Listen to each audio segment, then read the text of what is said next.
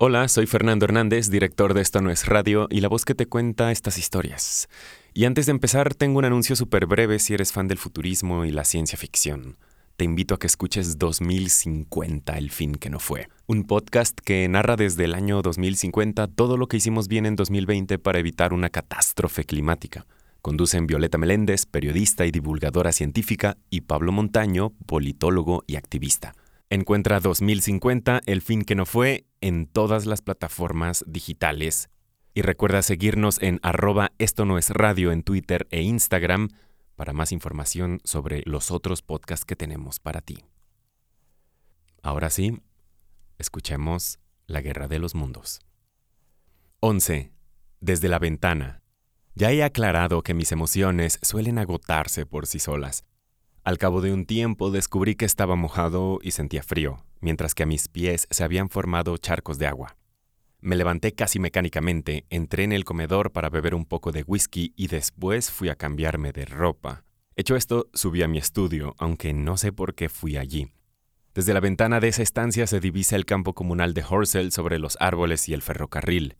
En el apresuramiento de nuestra partida la habíamos dejado abierta. Al llegar a la puerta me detuve y miré con atención la escena enmarcada en la abertura de la ventana. Había pasado la tormenta. No existían ya las torres del Colegio Oriental ni los pinos de su alrededor, y muy lejos, iluminado por un vívido resplandor rojizo, se veía perfectamente el campo que rodeaba los arenales. Sobre el fondo luminoso se veían moverse enormes formas negras extrañas y grotescas. Parecía, en verdad, como si toda la región de aquel lado estuviera quemándose y las llamas se agitaban con las ráfagas de viento y proyectaban sus luces sobre las nubes. De cuando en cuando pasaba frente a la ventana una columna de humo que ocultaba a los marcianos. No pude ver lo que hacían ni divisarlos a ellos con claridad, como tampoco me fue posible reconocer los objetos negros con que trabajaban. Cerré la puerta con suavidad y avancé hacia la ventana. Al hacer esto se amplió mi campo visual hasta que por un lado pude percibir las casas de Woking y del otro los bosques ennegrecidos de Byfleet. Había una luz cerca del arco del ferrocarril y varias de las casas del camino de Maybury y de las calles próximas a la estación estaban en ruinas. Al principio me intrigó lo que vi en los rieles, pues era un rectángulo negro y un resplandor muy vívido, así como también una hilera de rectángulos amarillentos.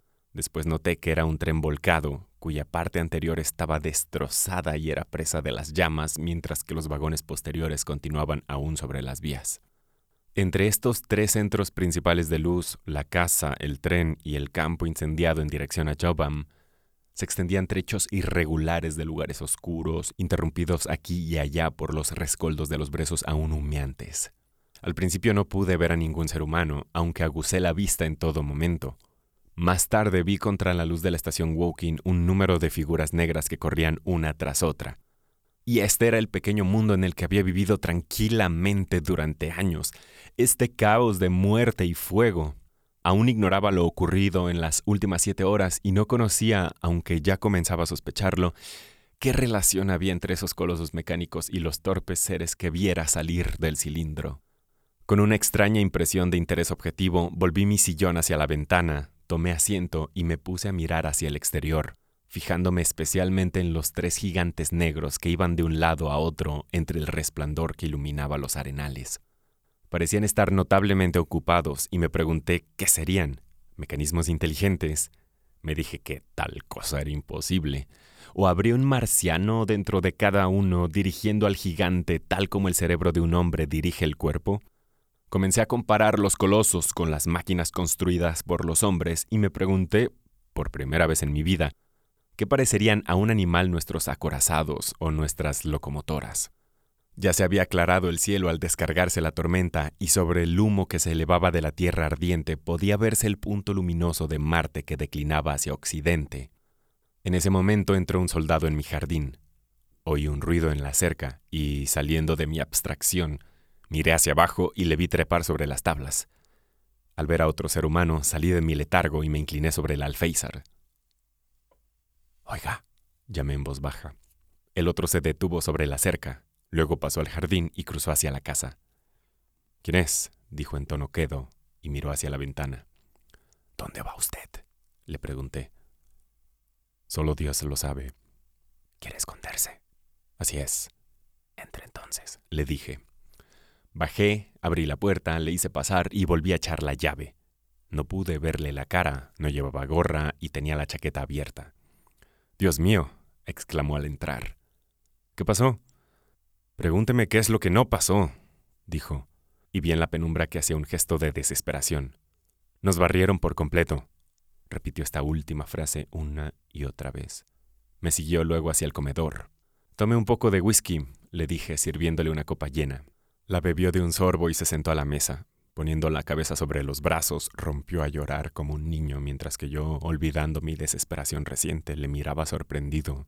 Pasó largo rato antes que pudiera calmar sus nervios y responder a mis preguntas, y entonces me contestó de manera entrecortada y en tono perplejo. Era artillero y había entrado en acción a eso de las siete.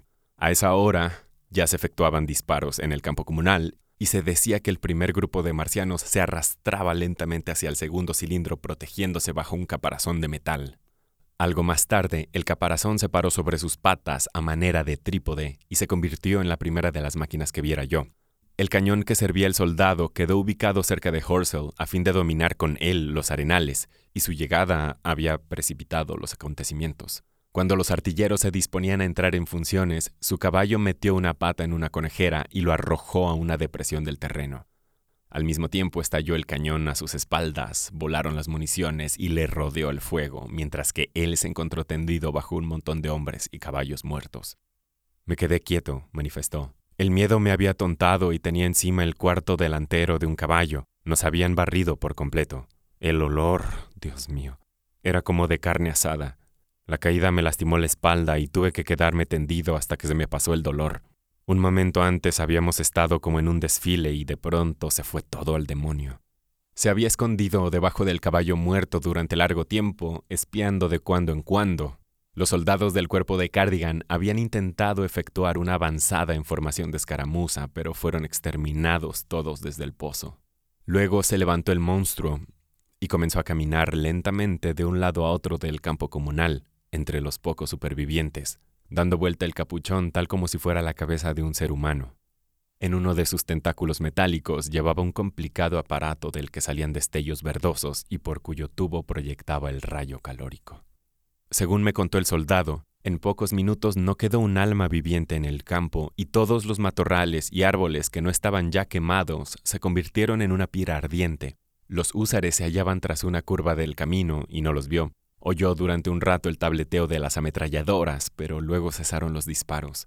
El gigante dejó para el final la estación Woking y las casas que la rodeaban.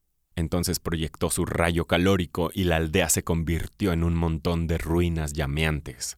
Después dio la espalda al artillero y se fue hacia el bosque de pinos en que se hallaba el segundo cilindro. Un segundo gigante salió entonces del pozo y siguió al primero. El artillero se arrastró por los brezos calientes en dirección a Horsell, Logró llegar con vida hasta la zanja que bordea el camino y así consiguió escapar de Woking. Me explicó que allí quedaban algunos hombres con vida, muchos de ellos con quemaduras y todos aterrorizados. El fuego le obligó a dar un rodeo y tuvo que esconderse entre los restos recalentados de una pared al volver uno de los marcianos. Vio que el monstruo perseguía a un hombre, lo tomaba con uno de sus tentáculos metálicos y le destrozaba la cabeza contra un árbol. Al fin Después que cayó la noche, el artillero echó a correr y pudo cruzar el terraplén ferroviario. Desde entonces estuvo caminando hacia Maybury con la esperanza de escapar del peligro y dirigirse a Londres. La gente se ocultaba en zanjas y sótanos y muchos de los sobrevivientes se habían ido a Woking y Send. La sed le hizo sufrir mucho hasta que halló un caño de agua corriente que estaba roto y del cual salía líquido como de un manantial. Esto fue lo que me contó de manera fragmentaria. El artillero se calmó gradualmente mientras me relataba sus aventuras. No había comido nada desde mediodía, de modo que fui a buscar un poco de carne y pan a la alacena y puse todo sobre la mesa. No encendimos luz por temor de atraer a los marcianos, de modo que tuvimos que comer a oscuras. Mientras hablaba él, comenzaron a disiparse las sombras y poco a poco pudimos distinguir los setos pisoteados y los rosales en ruinas del jardín. Parecía que un número de hombres o animales había cruzado el lugar a la carrera me fue posible ver el rostro ennegrecido y macilento de mi compañero. Cuando terminamos de comer, subimos a mi estudio y de nuevo miré yo por la ventana. En una noche se había convertido el valle en un campo de cenizas. Ya no ardían tanto los fuegos. Donde antes había llamas, ahora se veían columnas de humo. Pero las innumerables ruinas de casas derruidas y árboles arrancados y consumidos por las llamas que antes estuvieran ocultos por las sombras de la noche, ahora se mostraban con aspecto terrible a la luz cruel del amanecer. No obstante, aquí y allá se veía algo que había escapado de la destrucción. Una señal ferroviaria por aquí, el extremo de un invernadero por allá y algunas otras cosas. Jamás en la historia de la guerra se había efectuado destrucción semejante. Y brillando a la luz creciente del oriente, vi a tres de los gigantes metálicos parados cerca del pozo, con sus capuchones rotando como si inspeccionaran la desolación de que fueran causa. Me pareció que el pozo se había agrandado y a cada momento salía del interior una nube de vapor verdoso que se elevaba hacia el cielo. Más allá se destacaban las llamaradas procedentes de Chobam, que con las primeras luces del alba se convirtieron en grandes nubes de humo teñidas de rojo.